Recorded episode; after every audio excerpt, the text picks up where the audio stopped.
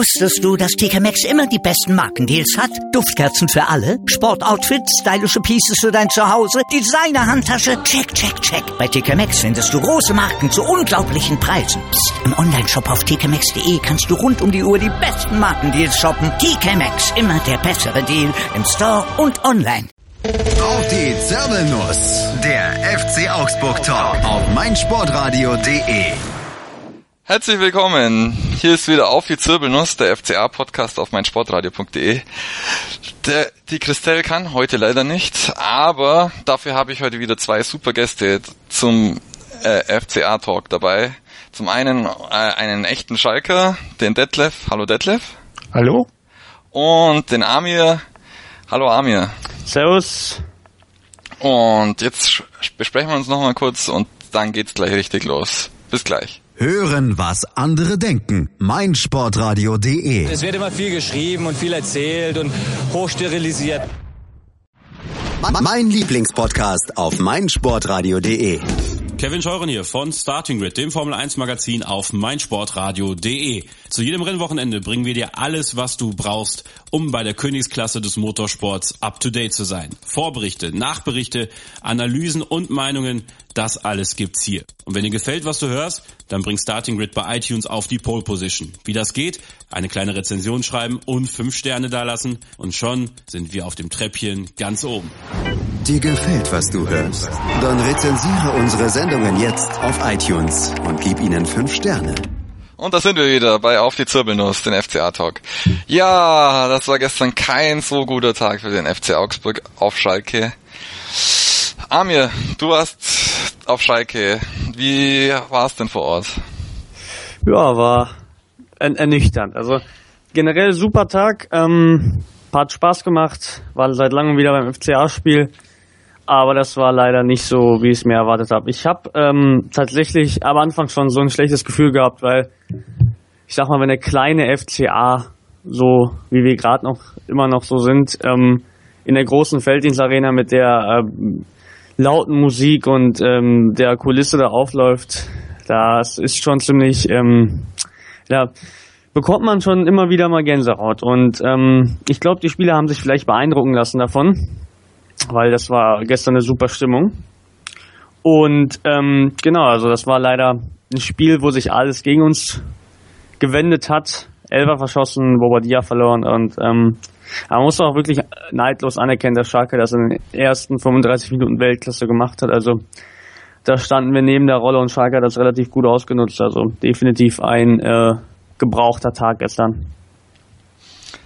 Ja, Detlef, also vor, vor dem Spiel sahen ja die Vorzeichen eher so aus, dass Schalke wirklich äh, doch ein bisschen bangen musste.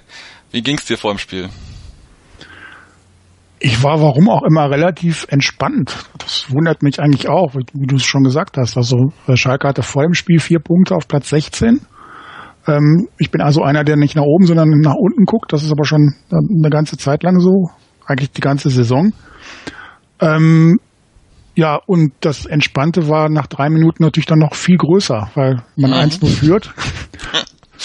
dann geht's einem besser. Wobei ähm, das war gegen Köln und gegen noch Hoffenheim. jemanden, gegen Hoffenheim quasi genauso. Äh, nur kam dann nichts mehr. Und äh, gegen, gegen den FCA äh, war es am Sonntag dann, dass halt noch eine Menge kam. Und das äh, stimmt mich fröhlich. Ja, ja, eigentlich hätte ja sogar noch was kommen müssen, weil eigentlich beim Stand vom 2-1 gab es dann sogar noch einen Elfmeter. Äh, Amir, wie hast du das im Stadion miterlebt, den Elfer? Ich habe tatsächlich noch mal ähm, zu meinem Freund vorher noch gesagt, dass er den verschießen wird, weil ich, wie gesagt, ich hatte schon ähm, den ganzen Tag das Gefühl, dass es heute irgendwie nichts wird, weil ähm, das Gelände Five Konzert vom Elfer, also da hat sich Verhaag vielleicht ähm, ja beeindrucken lassen. Und hinter mir waren auch noch drei Augsburger, die auch schon sagten, dass Verhaag eigentlich immer in dieselbe Ecke schießt und ähm, ja, vielleicht hat sich Fährmann dann nochmal speziell darauf vorbereitet, dass Verhaag dann wieder ähm, links unten schießen wird und ähm, ja, da, da kam es auch tatsächlich dazu und ja, hat er aber gut gehalten. Ja, Detlef, ich glaube, du hast, du hast es auch nicht glauben können, dass Fährmann einen Elfmeter hält, so wie ich es, glaube ich, noch auf äh, Twitter von dir gelesen habe. Ja, das, ich habe zu meinen Kindern, die haben mit mir zusammengeguckt, äh, gesagt, also Fährmann hat noch nie einen Elfmeter gehalten, musste mich dann hinterher aufklären lassen, dass von den letzten 14 Elfmetern gegen äh, Fährmann nur die Hälfte drin war. also er muss schon einen gehalten haben, die waren nicht alle vorbei. Ähm, das habe ich aber so gar nicht im, im, im, Kopf, im Hinterkopf gehabt. Ich habe gedacht, äh, der Verhack, der hat, glaube ich, überhaupt bis, bis, bis, bis gestern nur einen verschossen. Ähm, muss dann aber dazu sagen, der Elber war für mich relativ schwach geschossen. Also eigentlich so geschossen, wie man einen Elber nicht schießen darf. Nicht, nicht hart, halb hoch, also Ball für den Torwart. Wenn der in die richtige Ecke fällt, dann hat er den Ball normalerweise immer. Ähm, hat mich ehrlich gesagt ein bisschen überrascht. Andererseits habe ich Verhaag im ganzen Spiel nicht besonders gut gesehen. Ich weiß nicht, äh, ob es vielleicht besser gewesen wäre, wenn man einen anderen hätte schießen lassen. Aber hinterher ist man immer schlauer. Wenn das Ding reingeht, steht es 2-1 und äh, dann wäre es wahrscheinlich zumindest ein bisschen enger geworden. Ja, also Verhaar hat mir auf jeden Fall an dem Tag überhaupt nicht gefallen. War, glaube ich, an zwei, drei Toren, äh, ein, zwei Toren mit beteiligt und äh, stand schon ziemlich neben sich, hatte dann auch mit, mit Schmid einen ähnlich oh schwachen Gott. Partner. Oh Gott, oh Gott, oh Gott. Und dann auch noch mit äh, Katscher auch noch einen auf der Seite. Haben wir ja. Schrecklich. Schrecklich. Wie, wie, wie schlimm war es für dich im Stadion? Schreck, also wie schrecklich. Die gesamte rechte Seite. Also fängt bei Schmied an, den ich wirklich ähm, hoffentlich nie wiedersehen muss im FC. so schreck, also es war wirklich erschreckend schwach. Da hätten ein Viertligakicker das besser gemacht. Vor allem beim 0 zu 2 gegen Chubomoting. Wie schwach der da im Zweikampf war. Das war unglaublich. Also hat einmal im Hintern gewackelt, war schon vorbei. Schmied hat einfach seinen Körper nicht reingestellt, schon vorbei. Und äh, generell, ja, Schmied, das war wirklich schrecklich. Also da wieder, was der auf dem Platz wieder gemacht hat. Also, Kabinettstückchen hatte einfach keine Lust anscheinend, ist da äh, auf dem Platz äh, ja, rumge, rumgegeistert, hatte gar keine Bindung zum Spiel selbiges. Auch äh, Piffer Hach, den fand ich auch sehr, sehr schwach. Ähm, aber der ist ja generell diese Saison leider nicht so stark.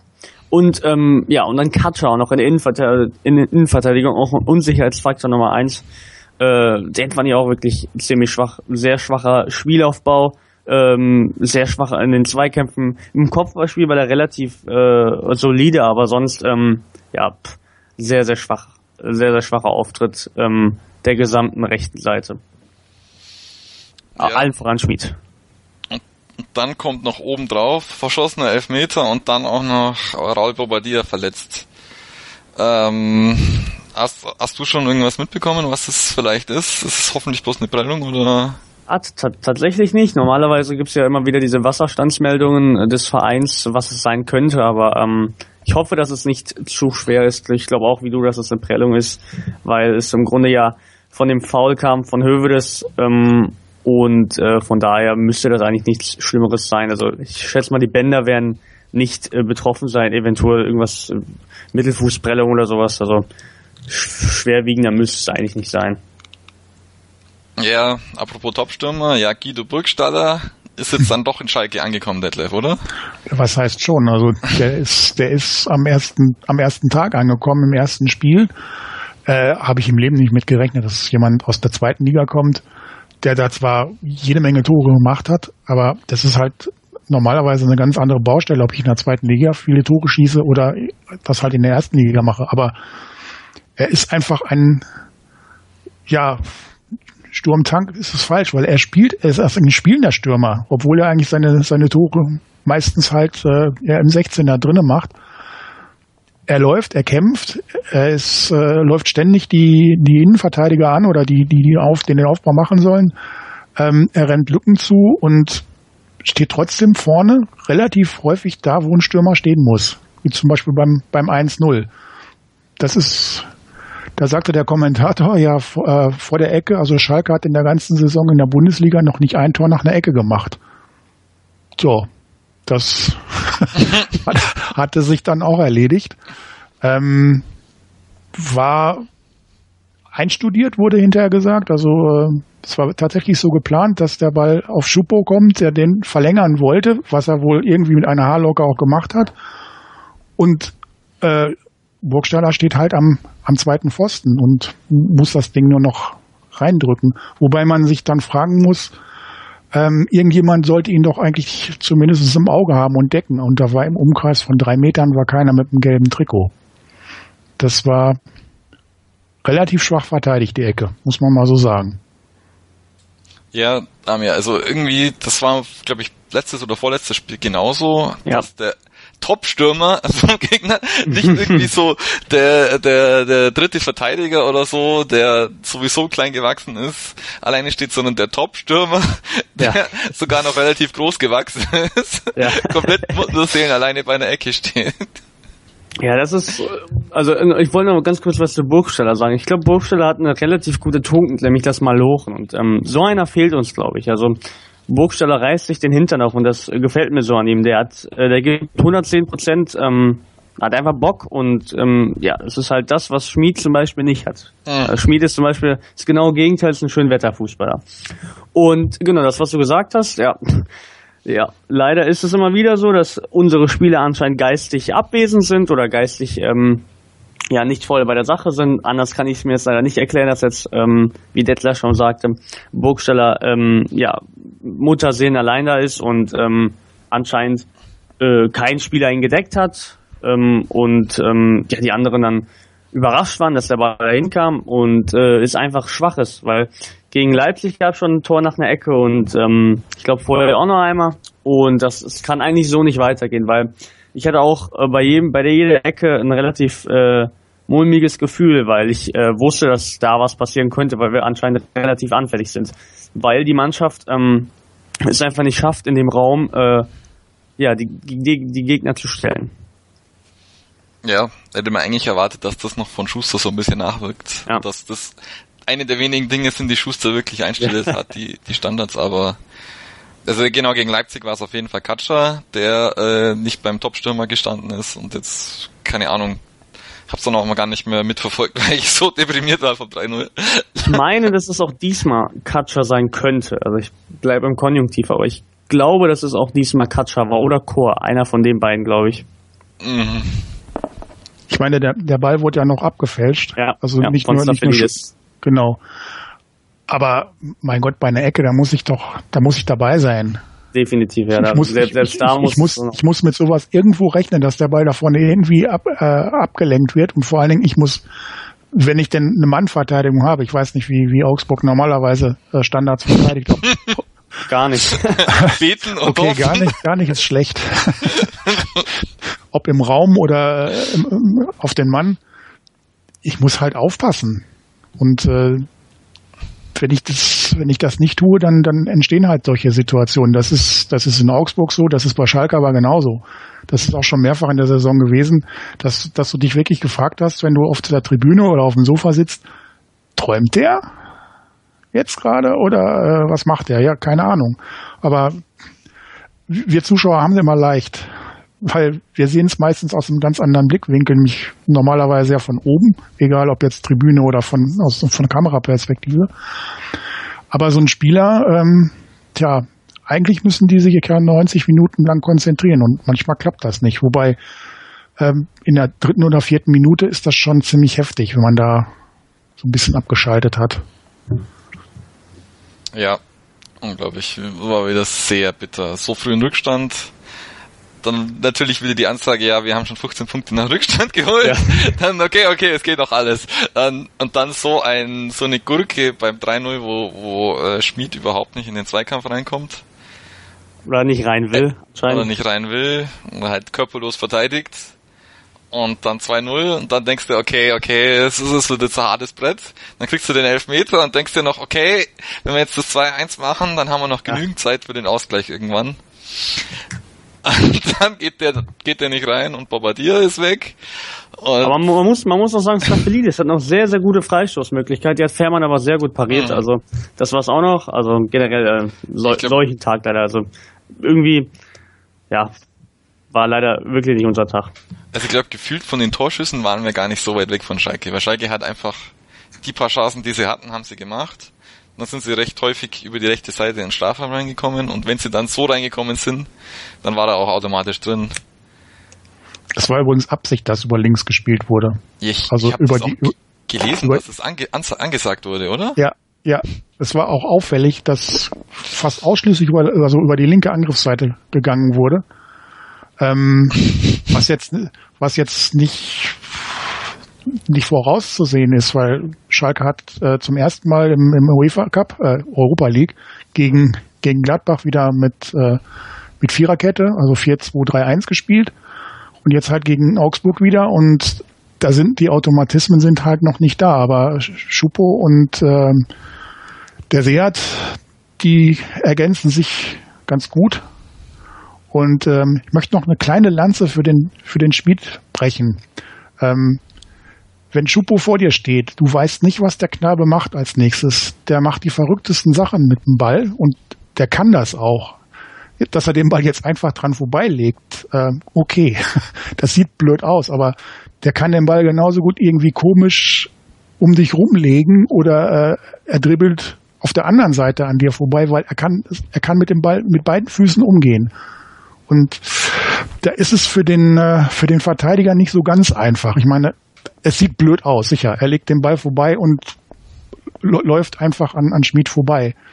Ähm, aber das ist schon anderen passiert. Ich, ich, verstehe den Standpunkt, aber ich glaube, das Problem war einfach beim Gegentor, dass Schmid dann einfach ähm, ja nicht einmal seinen Körper reingestellt hat. Also ja, ähm, das dass er definitiv irgendwie ähm, versucht hat zu verteidigen, aber dann irgendwann, ähm, als, als dann Chupo leicht an ihm vorbei war, er dann aufgehört hat, seinen Körper reinzustellen und das dann quasi nahtlos ähm, ja, angenommen hat, dass dann Chupa ja. an ihm vorbei ist und er dann Chupa dann quasi Freifahrt hatte nach äh, ja, zur Grundlinie dann ähm, zurücklegen konnte, dass dann äh, Schmied bei der Hälfte dann einfach abgebrochen hat und dann ja. Ja, das war irgendwie, hatte ich so den Eindruck, sowieso das Problem der, der Augsburger an dem Tag, dass sie ich will nicht sagen aufgegeben haben relativ früh, aber sie haben die, die, die Zweikämpfe teilweise nicht zu Ende gespielt. Ähm, beim Eishockey würde man sagen, die haben die Checks nicht zu Ende gefahren. Ja, also, ich habe ich hab dann noch parallel AIV noch geschaut. da ging es mehr zur Sache. Ja.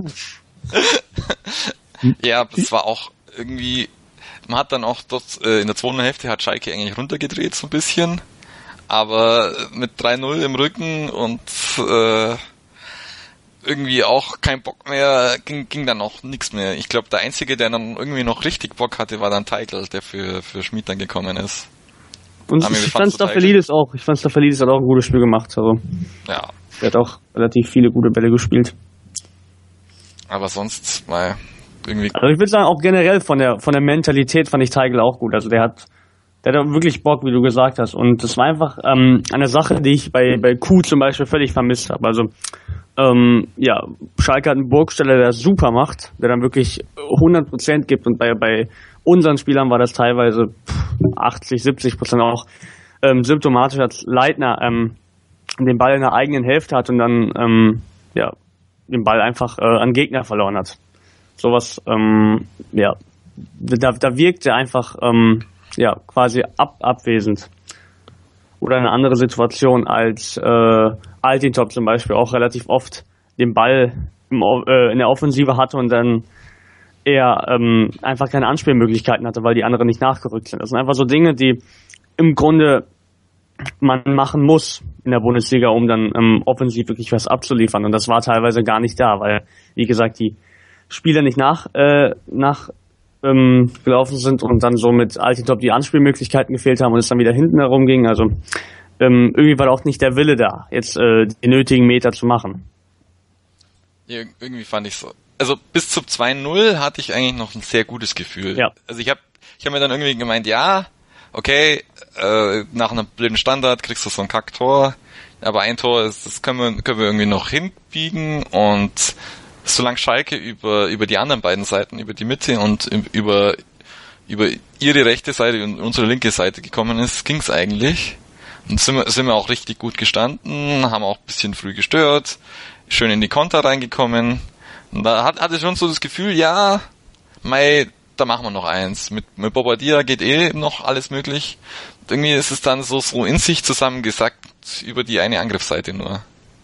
Oder, oder hast du noch irgendwelche anderen Spieler, die komplett eingebrochen sind?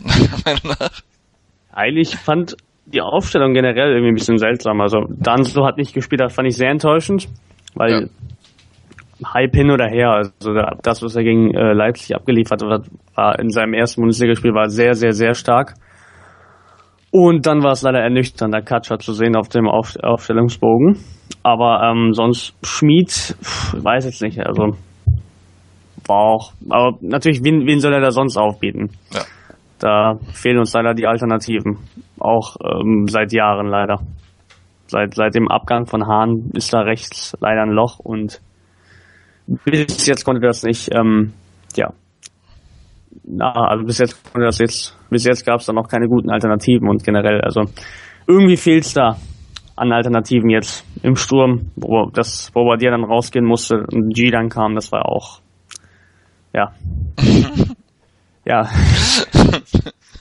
ich, ich, ich, ich, ich höre jetzt auf, G runterzumachen, also, also da könnte ich jetzt auch nochmal länger ihn niedermachen, aber es war ja, ist, das spiegelt unsere Situation gerade ganz gut wieder, dass wir dann Bobadilla, als Bobadilla raus muss und dann Dongo und G reinkommt. Ja, irgendwie Finn Bogerson ist noch nicht ganz nah dran. Aber langsam, aber sicher kommt er. Jetzt, wenn wenn Bobadilla jetzt länger verletzt wäre, hätte ich, glaube ich, jetzt so ein richtig schlechtes Gefühl ja. für uns. Ja, und in Schalke geht's jetzt bisschen wieder aufwärts. Unentschieden im, im Europapokal. Da ist noch Möglichkeit weiterzukommen und jetzt aus der Gefahrenzone seid ihr jetzt in der Bundesliga auch wieder draußen. Wie, wie schaut's aus auf Schalke gerade? Also aus der Gefahrenzone raus, das unterschreibe ich auf gar keinen Fall. Der Abstand nach unten ist genau der gleiche wie vor dem Spieltag, weil Ach so, äh, stimmt weil der HSV und äh, Wolfsburg auch beide gewonnen haben. Ähm, Wolfsburg ziemlich, ja, ziemlich überraschend in Leipzig. Der HSV ist so eine Wundertüte. Ähm, vier Punkte ist verdammt nicht viel Luft nach unten. Das einzig Gute ist, dass jetzt noch zwei dahinter gerutscht sind, hinter Schalke, nämlich äh, Augsburg und Mainz. Das ist dann gut, wenn dann noch mehr dazwischen sind. Aber ähm, Ausruhen gibt's nicht. Und schon gar nicht, weil wir nächsten Donnerstag nach Gladbach fahren, um da weiterzukommen. Ähm, bin da sogar relativ guten Mutes, habe leider keine Karte bekommen, muss, das, muss mir das im Fernsehen anschauen. Also äh, beim Heimspiel gegen Gladbach war ich im Stadion und ich behaupte mal, das war doppelt so laut wie am, am Sonntag. also was da abging, das habe ich schon relativ lange so nicht mehr miterlebt. Also die Mannschaft wurde wirklich in den letzten 20 Minuten nach vorne getrieben, ähm, hatte genügend Chancen, um eigentlich das Spiel zu gewinnen, aber es hat halt nicht geklappt. Ähm, kommen wir halt in Gladbach weiter. 2-2 wird ja reichen.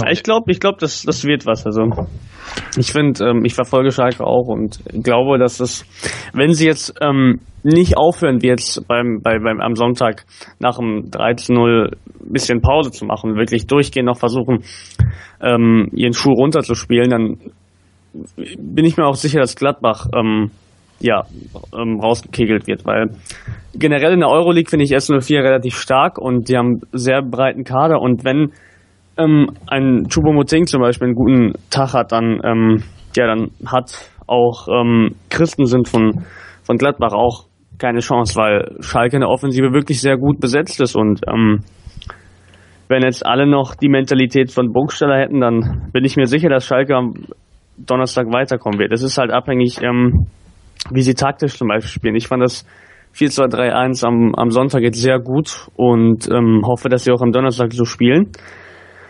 Aber ähm, es ist natürlich auch gefährlich, dass äh, wenn jetzt Schalke zum Beispiel ähm, zu überpowern würde, dass sie dann quasi zu übermotiviert dann ins Spiel reingehen würden und dann eine Klatsche kassieren würden. Also ich hoffe, dass sie da bodenständig bleiben und dann ähm, das spielen, was sie auch wirklich können und dann bin ich mir auch sicher, dass sie weiterkommen werden. Sicher bin ich mir zwar nicht, aber ähm, ich bin da relativ guten Mutes. Also wie ich eben schon sagte, das dass das Hinspiel hätte eigentlich schon gewonnen werden müssen. Ich glaube, die Schussstatistik war 20 zu 5. Ähm, die Gladbacher machten für mich, was ich gestern gesehen habe, einen relativ müden Eindruck zum Schluss in Hamburg. Ähm, die haben die gleiche Belastung wie, wie Schalke, haben ja auch im Pokal noch gespielt oder spielen immer noch im Pokal und sind jetzt seit fünf oder sechs Wochen, ist es glaube ich ständig äh, englische Wochen. Und äh, da muss man dann ähm, schon mal ordentlich durchwechseln, damit der ein oder andere mal eine Pause kriegt. Das hat Schalke zumindest versucht. Ähm, ich hoffe, dass die Luft jetzt noch ein bisschen reicht. Ja, für Weinzel aber dann schon. Also ich, ich hatte zumindest das Gefühl, wenn wir jetzt, wenn wir jetzt gegen Schalke gewonnen hätten, dass es dann schon langsam eng für ihn geworden wäre. Weil dann Schalke jetzt wirklich nah an die Abstiegsplätze gerückt wäre irgendwie. Also so ein Grundrauschen gibt's ja immer auf Schalke. Das, Ach so, so, äh, dass man vielleicht mal, wenn man zwei Spiele hintereinander verliert, war es früher so, der Trainer war so gut wie weg. Okay. Äh, jetzt hat man am Anfang der Saison diese fünf Spiele hintereinander verloren. Da habe ich dann schon gedacht, oh, oh, oh. ähm, aber es war Ruhe. Auch unter den, unter den Fans in vielen Foren oder unter Blogs oder so. Es war relative Ruhe. Und da dachte ich mir, das ist, das ist nicht mehr, das ist nicht mehr mein Schalke. Also, hallo? Ähm, unseren Aufsichtsratsvorsitzenden Clemens Tönnies spricht nicht wird zwar ständig gepiesackt von der Presse, die Bildzeitung hat ja schon gefordert, dass er Machtwort spricht, er ist ruhig. Der sagt mit Sicherheit, also intern was, dass er so komplett seinen Mund hält, das kann ich mir nicht vorstellen. Aber er macht es halt nicht in der Öffentlichkeit. Ich weiß nicht, was der Heidel mit, mit ihm angestellt hat, ob er irgendwas weiß, was äh, Tönnies schaden kann oder keine Ahnung. Ähm, vielleicht ist es einfach mal nur was, was auszuprobieren, nicht ständig alles äh, über die Medien zu machen, sondern einfach mal in, in Ruhe zu arbeiten ähm, und ich glaube, dass Weinziel selbst beim Ausscheiden aus dem aus der Europa League und einer Restsaison, die nicht ganz so toll läuft, ähm, relativ sicher am Sattel sitzt. Okay, ich glaube, das braucht. Also bei uns hat er auch ziemlich schwach angefangen mit neun Punkten in der Hinrunde und hat sich dann noch irgendwie reingegroovt über die nächsten beiden Saisons. Deswegen, wenn man ihm, glaube ich, Zeit gibt, dann kann er irgendwie eine Mannschaft schon gut formen. Und wie man jetzt gesehen hat, kann er sich auch anscheinend sehr gut auf den Gegner vorbereiten, weil ich glaube, das ist nicht doch auch ziemlich auf seinem Mist gewachsen, dass, dass dann Schalke die, diese eine Schwäche so gut ausnutzen konnte. Ja, er weiß natürlich auch, was er an Seat Koladinak und ähm, dem Schupo hat. Ähm, die haben ja früher auch auf der Seite schon zusammengespielt. Es ist also nicht so, dass die jetzt zum ersten Mal damit miteinander spielen, aber halt seit einer relativ langen Zeit mal wieder. Und ähm, die ergänzen sich auch gut, eigentlich dadurch, dass der, dass der Seat ähm, offensiver geworden ist als früher, sogar noch viel besser. Ähm, früher war das ein, ein reiner Defensivspieler, der hat sich zwei oder dreimal äh, im Spiel nach vorne verirrt und seit er das gelernt hat, halt als Schalke mit der Dreier- bzw. Fünferkette gespielt hat, dass er mehr ein offensiver Mann ist als ein, als ein äh, Verteidiger hinten, ähm, das, das, das hilft ihm. Der hat jetzt, glaube ich, fünf, fünf Vorlagen schon gegeben, direkte Torvorlagen und hat selber, glaube ich, äh, zwei, zwei Tore schon gemacht. Das ist für so einen Außenbahnspieler gar nicht mal so schlecht. Deshalb wollen ja viele haben, leider. ja, das sind die Probleme vom Erfolg. Ja gut, ähm, dann wünschen wir Schalke hoffentlich viel Erfolg im, im Europapokal und wir sprechen dann gleich über äh, Leipzig.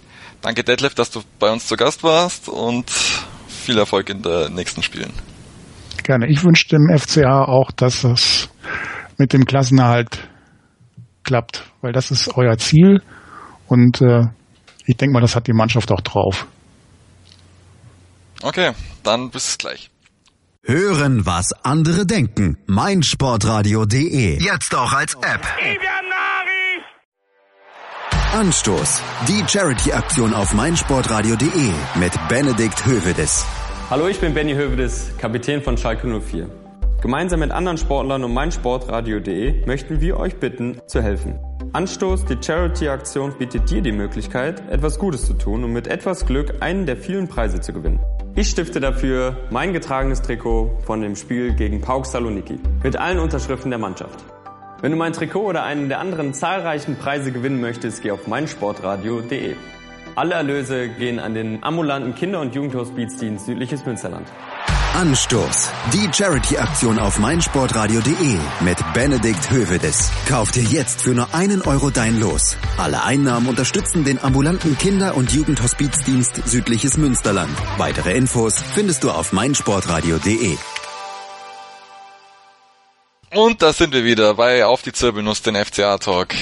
Ja, das war jetzt kein so tolles Spiel gegen Schalke. Wir blicken jetzt aber nochmal eine Woche zurück auf ein Spiel, das eigentlich sehr gut für uns gelaufen ist. Zumindest deutlich über den Erwartungen, nämlich gegen, daheim gegen Leipzig. Das ging 2-2 aus und ich glaube, der Amir hat dann nicht nur das Ergebnis gefeiert. Amir, was hat dir denn am Spiel am meisten gefallen? ja, das Costa, eigentlich mein Lieblingsspieler, glaube ich, so ein Tor macht. War unglaublich. Also ich war nach dem Spiel tatsächlich zwei Tage lang heiser. Allein weil ich äh, fürs, fürs Costa so geschrien habe. Ah, das war toll. Also endlich mal wieder eine Leistung, die, ähm, die wirklich stark war. Also sie haben gekämpft, sie haben ähm, je, äh, jeder ist für, für den anderen gelaufen. Sie haben offensiv äh, Hinteregger zum Beispiel beim Tor ist nachgelaufen.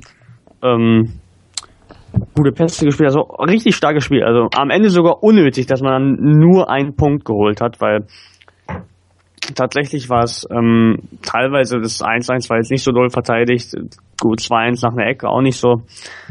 Aber ähm, da war tatsächlich sogar noch mehr drin. Und ähm, das waren diese grundpositiven FCA-Tugenden, die, ähm, ja, die wir dann öfter auch einsetzen sollten. Ja. Ja, Staphelidis hatte ja die Chance noch aufs, aufs 3-2. Also es ja, war auch ein richtig, genau. richtig, richtig gutes Spiel von ihm. Ja, und noch ein anderer hat ein richtig, richtig gutes Spiel gemacht. Kevin Danzo, was sagst du zu ihm? Jawohl. Ja, unglaublich. unglaublich. Finde ich super. Also auch hier, ich, ich wusste direkt schon an dem Tag, dass es was werden kann. Allein, dass dann so dann gespielt hat oder in der Aufstellung stand.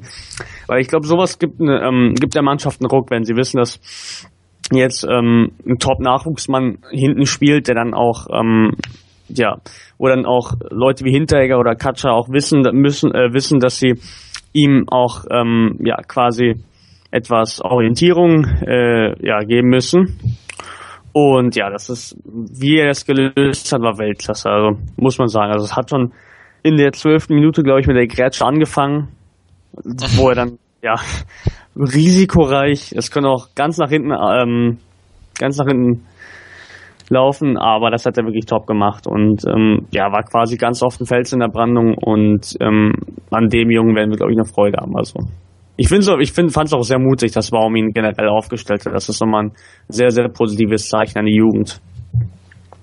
Ja, ich fand es auch interessant, weil es jetzt, glaube ich, zum ersten Mal diese Saison mit einer Dreierkette hinten war.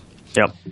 Ähm, hat sich dann auch in den Toren eigentlich niedergeschlagen, weil dann Staff Staffelidis sehr viel mehr Raum nach vorne eigentlich hatte, weil er weiß, dass noch hinten drei stehen.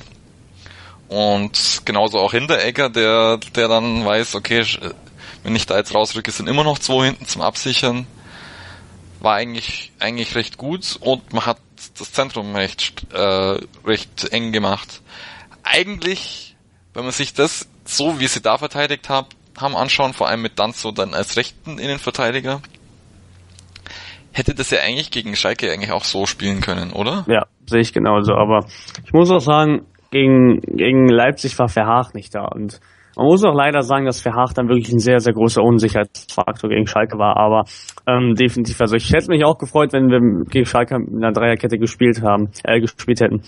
Ich finde persönlich ähm, auch, dass diese Dreierkette jetzt mit Framberger rechts, äh, rechts als rechter Außenverteidiger und Staffelidis als linker Außenverteidiger, ähm, Hinteregger dann so und dann ähm, vielleicht Rauvele oder ähm, Spieler X ähm, dass diese Verteidigung definitiv auch ähm, unsere zu zukünftige Verteidigung sein könnte, wenn jetzt Verhaag nicht mehr da ist und das fände ich auch sehr interessant, weil ich fand die Ansätze im ersten Spiel mit einer Dreierkette waren taktisch und spielerisch sehr stark.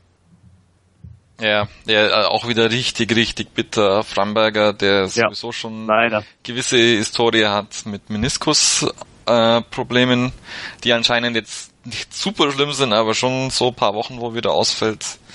Der Junge hatte eigentlich gegen, oh, ich hab's schon vergessen, erst sein erstes Tor vorbereitet. Gegen Wolfsburg. Seinem, gegen Wolfsburg und schon richtig bitter, dass er früh raus musste. Ja, wirkt, wirkt für mich auch ein bisschen wie, wie bei Sean Park, von dem ich auch sehr, sehr viel halte. Ist bei dem eigentlich genauso jetzt. Super Spieler eigentlich, aber leider sehr, sehr dicke Krankenakte. Also bei Parker ja auch. Leider jetzt wieder Nürnberg, wieder ein nächster, äh, nächste Knieprobleme, nächste OP und ähm, ja, ist eigentlich, eigentlich schade, weil solche Spieler sind wirklich sehr stark, auch Framberg, super Spieler, ähm, super Junge und ähm, das haben sie einfach wirklich nicht verdient.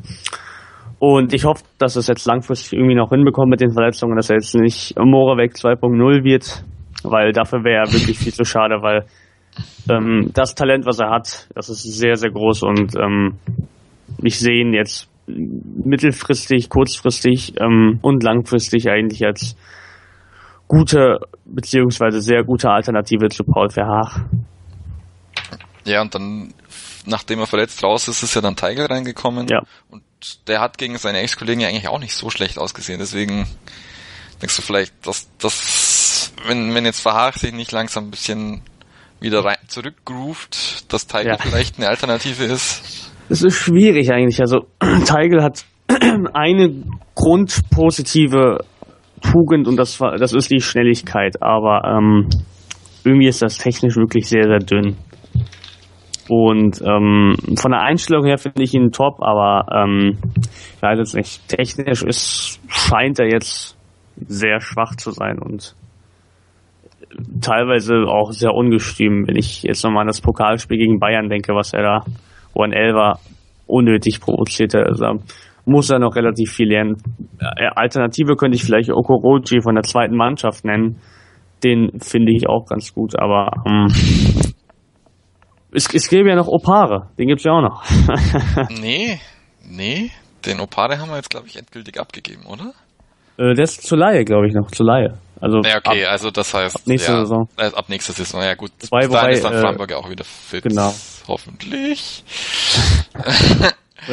Deswegen, wobei, ja. wobei der unser Chef-Scout ja noch gesagt hat, ähm, dass er wegen äh, familiären Dingen gewechselt ist. Also ich schätze mal, das, was immer kolportiert wird, dass er ähm, disziplinlos ist und sowas, dass das meistens wahrscheinlich gar nicht stimmt, sondern dass er wirklich irgendwelchen familiären Probleme oder sowas hat und dann deshalb leider ähm, ja, nach Frankreich gewechselt ist. Aber also gut, das war jetzt auch nicht so toll, was er da gespielt hat, muss man auch sagen. ich glaube, er hat ein, zwei gute Spiele gemacht und dann abgesagt, ja. Und dann ist er auch abgesagt. Ja, mal wie gesagt, Fra Framberger hat mich äh, in dem einen Spiel, wo er, wo er wirklich gut gespielt hat gegen Wolfsburg, sehr, sehr überrascht. Deswegen ja. steckt da jetzt meine Hoffnung drin. Es ist ja auch jetzt dann unter der Woche auch einige Verträge gemacht worden mit Jugendspielern, dann so äh, gleich mal Profivertrag und Rieder und, und Richter. Da kommt aktuell doch einiges aus der Pipeline nach. Du hast ein bisschen also mehr glaub, Auge als ich. Ja, ich glaube, es war auch wichtig. Also vor allem dann so, wäre jetzt auslaufender Vertrag gewesen. Und ähm, ja, super, dass sie das jetzt äh, so schnell verlängert haben, weil ähm, ich kann mir schon vorstellen, dass jetzt Leipzig zum Beispiel direkt Interesse ähm, gehabt haben könnte, weil, weil der hat ja super gespielt und ähm, auch Rieder fand ich gegen Mainz gar nicht so schlecht, wie alle gesagt haben. Der war auch äh, sehr zweikampfgierig. Ähm, bei Richter ist die Sache noch so, meiner Meinung nach, dass er physisch noch zulegen muss. Den fand ich ähm, bei den Testspielen in der Winterpause noch nicht so stark, da mhm. er ähm, körperlich definitiv noch zulegen muss. Aber sonst haben wir in der U19 dann noch so zwei, drei gute Spieler. Stanis zum Beispiel. Auch Lennart ist auch ganz gut. Und sonst auch der Torhüter Luca Nagel, den finde ich auch ganz ordentlich. Ähm, ja, das gibt's gute Spieler. Ähm, und ähm, ja, jetzt geht es nur noch darum, diese guten Spieler dann quasi in den Kader zu integrieren. Und ich glaube, das wird eine sehr schwierige Aufgabe, aber ich glaube, mit Baum haben wir einen Trainer, der das langfristig machen könnte. Ja, mit Baum sprichst du es ja schon an. Also ja. er hat jetzt, äh, er hat es sowieso schon, nachdem er zwei Spieler aus der Jugend spielen hat lassen mit, mit Framberger und, und Rieder, schon äh, beide, beide überholt, Schuster und, und, ja. und Weinziel und sogar Luhukai. Luhukai hatte ja auch bloß Hein. Und, und Nebel, glaube ich, sogar noch. Hatte Nebel wirklich ein Profispiel? Ich glaube nicht. In der, in der zweiten, in der zweiten Liga glaube ich schon. Meine letzte ah, Doch, doch, ja, genau. Aber ah, ja, stimmt, okay. Weil ich, weil, Tide, weißt du noch, ob Tide auch noch eins hatte? Der war auch, glaube ich, damals relativ hoch. Der war auch glaub, nah dran. Nicht Ach, nee, Moment, Tommy hat ja auch noch gespielt. Stimmt, Tommy auch noch, ja. Ja, Tommy kommt ja jetzt dann auch noch zurück. Parker. Ach, spielt auch top. Der spielt wirklich gut in, ja. äh, in Regensburg. Ja, also es ist doch einiges. Ja, genau, äh, Maurice Lamonas. Aber la langfristig, lang. Ja, der nimmt es nicht auf Top. Das ist auch gut. Genau, ja, langfristig auf jeden Fall. Aber bei, bei Malone ist äh, die Sache jetzt, bei Malone ist glaube ich die Sache jetzt, U17 kann man noch nicht so stark beurteilen. Also äh, da bin ich gespannt, wie er sich ähm, langfristig durchsetzen wird. Weil bei, bei Danso zum Beispiel wusste man schon sehr früh, dass er es packen wird und ähm, bei, bei Malone bin ich ähm, mir dann auch etwas unsicher, aber Wobei, hat auch schon bei den Profis trainiert, glaube ich. Wobei bei Danzo, ich, also ich habe letztes Jahr bloß einmal in der U23 gesehen, da war, da hat er Mittelstürmer gespielt. Ja. Dass er dann so geil eigentlich Innenverteidiger spielt, hat mich dann auch nochmal überrascht. Also glaub, eigentlich, eigentlich kompletter Allrounder. Ja, ich glaube, der kann von, von Innenverteidiger bis Stürmer in der Mitte alles durchspielen. Und weil er hat auch wirklich einen, äh, ist ja quasi ein Bulle, also der, der hat einen relativ stabilen Körper. Ja, das, das hatte ich mir eigentlich auch eher überlegt. Also, dass er, also bei, bei Schuster hätte ich eher erwartet, dass wenn er, wenn er den dann so bringt, dass er ihn so, keine Ahnung, wenn wir liegen hinten mit einem Tor und er bringt ihn in der 80. Minute oder so nochmal als ja. Brecher zum Kopfball reinmachen, aber dass er, dass er dann sein Debüt in der Innenverteidigung gibt, ist, das muss man natürlich Baum auch hoch anrechnen, dass er so ein gewisses Risiko eigentlich auch eingegangen ist. Definitiv, ja. Ich glaube, der hat in der, in der Winterpause auch äh, Innenverteidiger gespielt, aber da fand ich ihn ehrlich gesagt auch gar nicht so gut. Also ich habe ihn auch vorher eher auf der 6 gesehen als äh, Staubsauger quasi, aber ja, gut gemacht, definitiv. Ich glaube, diese beiden, diesen beide Freundschaftsspiele in der Winterpause, die habe ich beide gesehen. Es waren beide auch, auch schwierig mit den Wechseln. Ja, ja. Deswegen, also vor allem Marco Richter ist da, glaube ich, bisschen unter Wert verkauft worden, weil er so, so komisch reingekommen ist. Mhm. Deswegen muss, muss man noch abwarten. Ja. Ich denke aber, dass das Baum auf jeden Fall äh, die Jungs immer mittrainieren lässt und dann schon immer ein Auge drauf hat, wen er bringen kann. Und, und der Erfolg gibt ihm recht. Also er hat bei den Jugendspielen auf jeden Fall keine Fehlgriffe, eher dann, dass er dem einen oder anderen hust, hust, hust, hust. dann die eine oder andere Chance noch gibt. Ja. Also das ist sehr gut, das hatte Weinzel auch. Weinzel hat dann auch sehr lange an manchen Spielern festgehalten, bis es dann gar nicht um, mehr gegangen ist. Und ah, Weinzel hatte noch, Weinzel hatte ja immer diese Lieblingsspieler, die aber Schalke leider auch hat, aber bei, bei Baum bei, bei Baum sehe ich das, glaube ich, so, das ist genauso wie bei Matausch äh, mit Schmid. Man, äh, Reuter weiß, dass er wirklich nächsten Millionen Flop getätigt hat und versucht ihn irgendwie noch ähm, quasi ähm, ja in die Mannschaft zu integrieren. Irgendwie noch, er hat irgendwie noch die Hoffnung, dass das irgendwas werden kann, aber es zeichnet sich ab, dass Schmid genauso ein Fehlgriff wie Matausch wird, weil, weil er einfach gar keine Bindung hat zum Spiel, weil er einfach nicht ins System passt und ähm, weil Schmied, der, der Jonathan Schmied, der bei Freiburg war, der ist mhm. meilenweit, ist Millionen Lichtjahre entfernt von dem, was er jetzt ist. Wenn ich mir auch äh, die ganzen alten Videos von ihm anschaue. Also früher war der wirklich ein sehr, sehr, sehr guter Spieler, aber wirklich traurig, was aus ihm passiert ist. Okay, ich sehe es gerade. Er hat, hat jetzt erst vier, nein, fünf, doch, er hat auch ein paar Spiele schon gemacht. Aber jetzt äh, gerade mal ein bisschen Pause gehabt und jetzt wieder so richtig schlecht. Also ja. Puh, ja, mal schauen. Also ich, ich hoffe, ich hoffe, dass Baum da nicht so wie Weinzel ist, dass er da ewig dran festhält. Auch wenn Ja. der, der Chef-Scout ihm auf der Pelle rückt. Ja. Aber bei, bei Usami ist, sagt man ja auch nichts und Us Usami hat auch noch recht wenig Spiele auf dem Buckel. Sitzt da mit dem Bei, bei, bei Schmid ist die Sache, ich finde, wenn er sich wenigstens den Hintern aufreißen würde, wenn ich es gut, aber selbst das hat er ja nicht mal gezeigt. Also fand ich schon ein bisschen schade, aber abwarten. Also generell Ja. finde ich jetzt die letzten, die Transfers in den letzten Jahren waren jetzt nicht so prickelnd, muss man leider ehrlich sagen. Ja, also das mit, mit Hinteregger fand ich theoretisch okay. Das war halt der Zeitpunkt war so, so schlecht. Also Ja. in Innenverteidigerposition ist halt eine Position, wo du nicht so so spät noch jemand dazuholen willst, wenn die Saison schon an, angefangen hat. Deswegen hat, hat er bei mir auf jeden Fall immer auch die die Hinrunde äh, noch das im Hin hatte ich das immer im Hinterkopf bei Hinteregger, dass dass er nicht die Vorbereitung mitgemacht hat. Was für Ja, einen da, dafür ist es ist. relativ gut. Ja. Und jetzt hat er sich glaub, ein bisschen ja. ge gerettet und Definitiv. dafür, dass er mit Janker und jetzt mit, mit Katscher spielt, ragt er eigentlich sogar raus. Dafür macht er es wirklich gut. Dafür, mit, mit den beiden Nullten in der Innenverteidigung zu spielen, dafür macht er es wirklich gut. Aber ich glaube, die Sache ist bei, bei, bei Reuter, glaube ich, eher, dass er Masse statt Klasse verpflichtet. Also ähm, Djurdjic zum Beispiel. Also das sind Spieler, die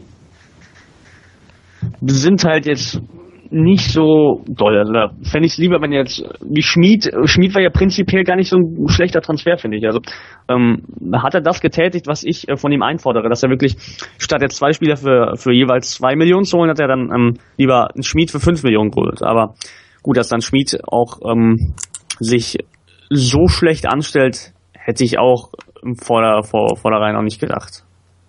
Ja, vor allem, wenn man jetzt sieht, also gut, letzte Saison hat Bobadilla sehr viel rechts gespielt. Und wenn, wenn Finn Burgerson fit wäre, wäre es vielleicht auch eine Option. Aber ich glaube, Tomi hätte gegen Schmid vielleicht sogar eine Chance. Ja. Wobei die Frage ist, ist also Tomi ist natürlich schon technisch sehr stark, aber ähm, das ist natürlich auch kein kein Hühne, Ja. sondern so ein bisschen Leichtgewicht. Ähm, glaubst du, dass das trotzdem dann bei ihm für die Bundesliga dann nächste Saison reichen wird? Das ist eine sehr gute Frage. Also, das ist wirklich schwierig. Also, Tommy wirkt in der dritten Liga wirklich äh, viel zu gut für die dritte Liga. Ähm, aber gerade bei, bei, bei Dembele zum Beispiel bei Dortmund sieht man, dass ähm, solche zierlichen Spieler reißen können. Also ich hoffe, dass es bei Tommy auch in diese Richtung geht, weil er wirklich technisch sehr, sehr feiner Spieler ist. Dass er, er ist ähm, ein sehr schussstarker Spieler und ähm, man muss, glaube ich, mit ihm taktisch und ähm, defensiv noch äh, arbeiten. Aber auf der 10 könnte ich ihn zum Beispiel sehr gut sehen, dass er dann quasi als ähm, Kreativposten da unterwegs ist, weil er, glaube ich, auch ein relativ laufstarker Spieler ist. Also Hauptsache kein Alti-Top mehr. Ja, es ist ja auch gerade so ein bisschen der Umbruch, ja, Ja. mit, mit Danzo dann in der Innenverteidigung, weil die, In- die Inge ja auch zwar jetzt dann langsam zurückkommt, aber ob der noch mal eine Saison spielt, Ja, eben wollte ich gerade fragen, meinst du, dass jetzt äh, Reuter noch mit äh, Kaisen Bracker und äh, Altintop und Vollner verlängern wird? also Vollner ist auf jeden Fall weg, denke ich. Altintop hat man, glaube ich, äh, schon widerwillig zwei Jahre gegeben. Man wollte, glaube ich, bloß ein Jahr machen und da hat er gesagt, ja, entweder ihr macht zwei oder ich gehe. Und es hat, hat dann so vom finanziellen her, glaube ich, gepasst. weil, glaube ich, der auch nicht der Topverdiener ist, aber dafür hat er ja immer wieder seine Tore gemacht. Man ist halt ein bisschen stehen geblieben und ich, ich habe, glaube ich, eigentlich schon gesagt vor zwei Jahren oder so, dass man da schon einen, einen äh, Generationswechsel einläuten muss. Definitiv, ja. Aber ähm, dass jetzt der Generationswechsel aus der eigenen Jugend kommt, freut mich jetzt umso mehr, dass man Ja. dass wir jetzt zwei Jahre gelitten haben ja. und, und das Leider. irgendwie versucht haben mit Einkäufen. Ja, Aber das sind gute Jungs, das sind gute Jungs. Also Ayeti, den darf man auch nicht vergessen, der äh, ist ja auch sehr, gerade bei St. Gallen sehr stark. ja ich glaube, der Al- Alderlachs Aber das ist ich, halt auch die jetzt, Frage. dass er jetzt, glaube ich, irgendeinen Preis gewonnen hat in, in der Schweiz oder so. glaube ich, irgendeine Auszeichnung. Weil er Stimmt, also, gut ich glaub, der spielt wirklich gut. Der spielt wirklich gerade, also relativ gut, ja. Aber ich glaube, ähm, es ist wichtig, dass äh, Reuter ähm, in der, im Sommer noch äh, erfahrenere Spieler holt, die jetzt vom, von der Qualität her etwas über Altintop zum Beispiel anzusiedeln sind, aber ähm, ja, weiß nicht, also grundsätzlich finde ich das gar nicht so schlecht, jetzt einen erfahrenen Zehner zu spielen wie mit Altintop, aber in der ähm, Praxis ist das leider wirklich äh, ziemlich mau. Und ähm, ich könnte mir aber trotzdem relativ gut vorstellen, dass man dann vielleicht einen erfahrenen Zehner hat und dann rechts Tommy, ähm, links Spieler X und dann vorne Bobadilla und Finn Bogas und oder so in die Richtung. Das ist dann quasi ähm, auf den Außen junge Spieler sind. Richter kann auf Außen spielen, äh, Tommy kann auf Außen spielen, aber ähm, man muss definitiv noch einen erfahrenen Mann holen, der dann quasi den Jungen den Weg ebnen kann. Wen wir auch nicht vergessen dürfen, ist Kayubi, denn habe ich, den wollte ich gerade schon ansprechen. Mhm. Ja, was, was sagst du dazu? Das war ein bisschen viel, viel, viel Gewedel im, im Blätterwald äh, ja. mit der Story mit Brasilien. Das Eisereis gekocht wird oder ist es doch ein bisschen besorgniserregend? Also ich glaube sogar, also ich kann mir, ich muss wirklich, ich mag Kayobi sehr, aber ich glaube, er wird nicht mehr spielen können. Also ich glaube, ähm, das sagen viele zurzeit irgendwie mit, äh, mit, mit der Hand vom Mund, aber ich glaube, indirekt wollen die jetzt nicht sagen, aber ich glaube, Kayubi hat sich, glaube ich, so schwer verletzt, dass es, dass er zum einen nie wieder auf dem Niveau sein wird, ähm, auf dem er, glaube ich, vor, vor eineinhalb Saisons, einer Saison generell ähm, war und zum anderen er, glaube ich, generell glücklich sein muss, wenn er überhaupt jemals wieder spielen kann. Frankfurt hat das gerade mit Bamba Anderson so, der, der fehlt jetzt seit zwei Jahren und wäre schade, weil Kayubi war eigentlich ein Spieler, der sich immer voll mit dem Verein identifiziert hat und ähm, aber ich glaube, bei ihm wird es wirklich, wirklich schwierig, ob er jemals wieder ähm, gegen den Ball treten kann. Okay, doch so schlimm mit der Knorpelverletzung. Ja, also, sie haben da damals gemeint, ja, äh, also wenn man es nicht früher äh, erkannt hätte, dann wäre es auf jeden Fall vorbei gewesen. Ja. Und anscheinend, okay. Hm. War ja auch so im Grunde, hat man gesagt, ja, vor der Winterpause, dann äh, kurz nach der Winterpause und hat man jetzt ähm, zwei, drei Monate gar nichts mehr gehört. Und ich glaube, das ist ein relativ besorgniserregendes Zeichen dann. Also ich würde ihm genug Zeit geben, aber ich glaube, ich schätze mal, die nächste Periode wird dann sein bis zur Sommerpause und dann ähm, bis zur nächsten Winterpause und irgendwann merkt man, dass das vermutlich nicht mehr klappen wird. Weil ich ihm alles Gute wünsche. Okay. Oh Gott. Naja, das ist natürlich nicht so toll. Ja, und Daniel Bayer mit der Achillessehne. ja. da war da eigentlich, hat man gemeint, er ist wieder fit und dann gleich äh, wieder raus und dann jetzt fehlt er auch schon wieder länger. Vier Jahre lang durchgehen, nicht verletzt und dann jetzt auf einmal schwierigere Verletzung. Aber es, ähm, ja, soll er lieber fit werden, also. Weil vor allem bei ihm, ihm würde, glaube ich, das sogar entgegenkommen mit der Dreierkette, weil bei der Dreierkette brauchst du ja eigentlich immer einen Sechser, der mit dem Rücken zum Gegner steht. Ja. und der nicht unbedingt schnell nach vorne umdrehen ja. muss, was genau Bayer entgegenkommen würde. Definitiv. Also ich glaube, das wäre eigentlich ganz gut. Also ähm, Bayer ist ja ein sehr kreativer Spieler und ähm, da fände ich es eigentlich ganz interessant, dass er dann ähm, quasi mal einen Sechser hat, der dann die Bälle wirklich spielen kann und verteilen kann und dann auf Außen dann ähm, rechnet jetzt einfach mal mit Framberger, mit Framberger dann einen Spieler hat, der dann auch ähm, offensiv relativ gut ist, mit Staphylidis auch und ähm, generell, wenn man dann jetzt noch Q hätte, der dann auch auf der 10 potenziell wirklich ein guter Spieler ist, das äh, fände ich eigentlich äh, in der Theorie sehr spannend. Okay, dann halt also Q, dann noch einen zweiten Zehner ja eigentlich in dem System. Oder? Nee, dann ist ja noch Bobadilla dabei und Finn Bogerson. Das wäre also, dann, wenn wir jetzt äh, dann kracht's. pauschal können wir jetzt sagen, Fünferkette und dann Bayer auf der 6. und äh, da wären wir bei 7, genau, Kurzverteiler bei 8, Bobadilla und ja, oder mit zwei Sechsern, einem Zehner und zwei Angreifern. Das wäre auch noch eine Möglichkeit. Ja. Und dann auf der Sechs dann so. Moravec und Bayer, weil ich sagen muss, ja, Moravec hat das, äh, hat das gegen, ähm, gegen äh, Leipzig auch sehr gut gemacht, fand ich, äh, war, war ich überrascht, Ja, weil ich, den fand ich wirklich gut. ja, ich finde eigentlich, so, wenn, wenn er, wenn er gut beieinander ist, hat er erstens seine Zweika Zweikampfstärke und wirklich so ein bisschen das Auge dafür, dass er ihn einfach bloß rausspitzeln kann, den Ball. Ja. Und dann, dass er den auch noch gut, gut an den Mann bringen kann. Also, sollte Altintop gehen, wäre er vielleicht sogar auch so eine gute Alternative, vor allem wenn man sich dann noch ein bisschen defensiver, der, der defensiveren Touch wünscht, weil ja eigentlich alle nach hinten arbeiten sollen dann noch. Deswegen, ja, hoffentlich bleibt Ja, er ich, mal fit. ja, ich hoffe auch. Also prinzipiell ein sehr guter Spieler, aber es ist halt äh, schwierig, immer mit ihm zu planen, leider.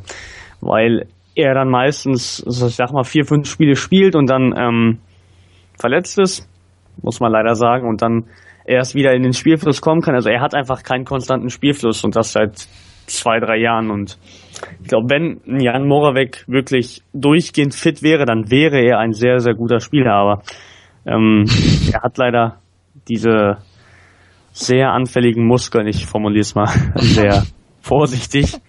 Und ähm, ja, von daher hoffen wir nur, dass es irgendwie kein Sean Parker 2.0 wird. Ja, also schwierig und äh, Zukunft äh, ist das richtige Stichwort, weil Ja. wir haben jetzt Freiburg vor der Tür und da sprechen wir dann noch kurz abschließend drüber. Bleibt Machen dran. wir. Sendung verpasst? Kein Problem. Alle Sendungen gibt es auch als Podcast auf meinsportradio.de. Mein Lieblingspodcast auf meinsportradio.de. Hallo, hier ist Christian Oemicke von Double Trouble, dem Darts Talk auf meinsportradio.de. Bei uns hörst du regelmäßig alles Wichtige zum Sport mit den Pfeilen. Wenn dir gefällt, was du hörst, schreibe gerne eine Rezension auf iTunes und bewerte unseren Podcast mit 5 Sternen. Dir gefällt, was du hörst? Dann rezensiere unsere Sendungen jetzt auf iTunes und gib ihnen 5 Sterne. Ja, da sind wir wieder mit auf die Zirbelnuss, den FCA-Talk auf meinsportradio.de. Ja, jetzt haben wir mit, gegen Schalke verloren und dann gleich als nächstes daheim gegen Freiburg. Ganz schwieriges Brett. Freiburg liegt Ja. jetzt auch nicht so richtig. Armin, was rechnest du dir aus?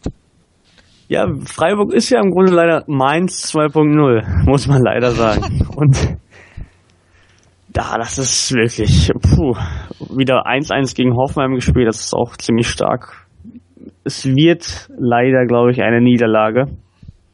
Sofern der Trainer sich jetzt irgendwie nicht doch was einfallen lässt und die Mannschaft wieder ein bisschen mehr Kampf zeigt, aber ja, ich hoffe, dass sie wenigstens ähm, gut spielen, weil ähm, wenn sie sich dann auch wenigstens Mühe geben und dann verlieren, ist, ist ja eine andere Sache, als wenn sie dann einfach wie gegen Schalke ohne Kampf dann verlieren.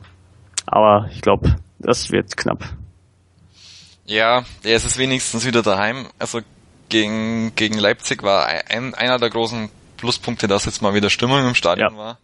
Hat man das im, im Fernsehen dann auch mitbekommen, oder? Definitiv. Also ich glaube, ähm, endlich mal wieder, weil letzten paar Spiele diese oder generell die Saison ist ein bisschen da fehlt oft noch die Unterstützung, aber gegen Leipzig war das wirklich stark. Auch am Ende, wo die Mannschaft dann noch ähm, ja, versucht hat, das 3 zu 2 erzielen, fand ich, ähm, gab es eine sehr, sehr ähm, sehr, sehr große Unterstützung der Fans und von daher ähm, hoffe ich, dass sie auch gegen Freiburg da anknüpfen. Aber da, man, man muss auch sagen, die Atmosphäre vom, vom Leip- Leipzig-Spiel war auch besonders. Also Freitagabendspiel, ähm, generell dann gegen Leipzig. äh, das war schon ganz interessant, aber ich hoffe, dass die Fans ähm, dann jetzt beim in Anführungszeichen normalen Spiel jetzt auch ähm, ja die Mannschaft anfeuern. Okay, ja, ich, ich hoffe es auch. Ich bin auf jeden Fall wieder im Stadion.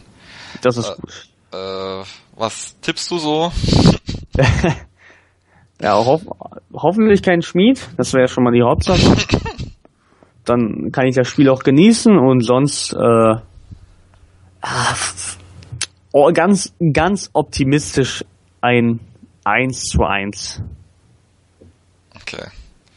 Äh, ich bin super optimistisch und ich tippe auf ein 1 zu 2. Also ohne, ohne Gegentor geht's mittlerweile ja. gar nicht mehr, aber ich hoffe einfach, dass nochmal Stabilidis nochmal hinter Hecker irgendwie treffen. Ja, noch ein Staffy-Tor wäre natürlich Weltklasse. ja, wobei da wird's dann auch schon wieder gefährlich. Starke Innenverte Linksverteidiger. Ja. aber die, egal. Die Geschichte wir, kennen wir. Ja, na gut, wenn es nochmal ein paar Millionen werden. muss es, muss es sein. Jawohl. Okay.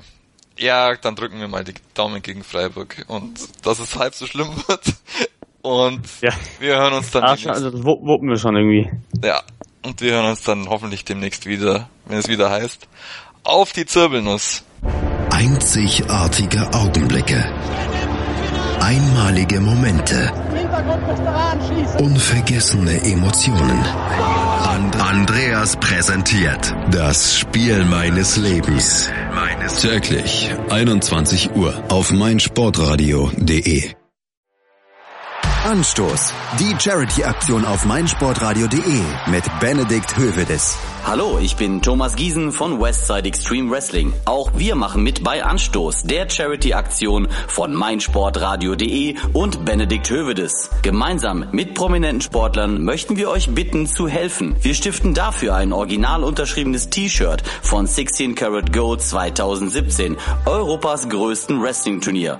Unter anderem mit Autogrammen der WWE Superstars Cody Rhodes und Paul London. Kauft euch einfach ein Los oder gleich mehrere und gewinnt einen der tollen Preise, unter anderem von Weltmeister Benedikt Hövedes. Macht mit, denn jedes Los hilft und erhöht gleichzeitig eure Gewinnchancen. Viel Glück! Anstoß. Die Charity-Aktion auf meinsportradio.de mit Benedikt Hövedes. Kauft dir jetzt für nur einen Euro dein Los oder spende direkt. Alle Einnahmen unterstützen den ambulanten Kinder- und Jugendhospizdienst Südliches Münsterland. Weitere Infos findest du auf meinsportradio.de. Wie viele Kaffees waren es heute schon? Kaffee spielt im Leben vieler eine sehr große Rolle. Und das nicht nur zu Hause oder im Café, sondern auch am Arbeitsplatz. Dafür gibt es Lavazza Professional. Kaffee am Arbeitsplatz, der genauso lecker schmeckt wie in eurem Lieblingskaffee. Die perfekte Kaffeelösung für jede Art von Unternehmen. Klein, mittel, groß. Ihr habt auf jeden Fall einen Kaffee, der schmeckt. Die richtige Motivation für eure Arbeitstage. Alle Infos zu Lavazza Professional findet ihr auf lavazzapro.de mit allen Kaffeelösungen für euer Büro. Wusstest du, dass TK Maxx immer die besten Markendeals hat? Duftkerzen für alle, Sportoutfits, stylische Pieces für dein Zuhause, Designer-Handtasche, check, check, check. Bei TK Maxx findest du große Marken zu unglaublichen Preisen. Psst. im Onlineshop auf tkmaxx.de kannst du rund um die Uhr die besten Markendeals shoppen. TK Maxx, immer der bessere Deal im Store und online.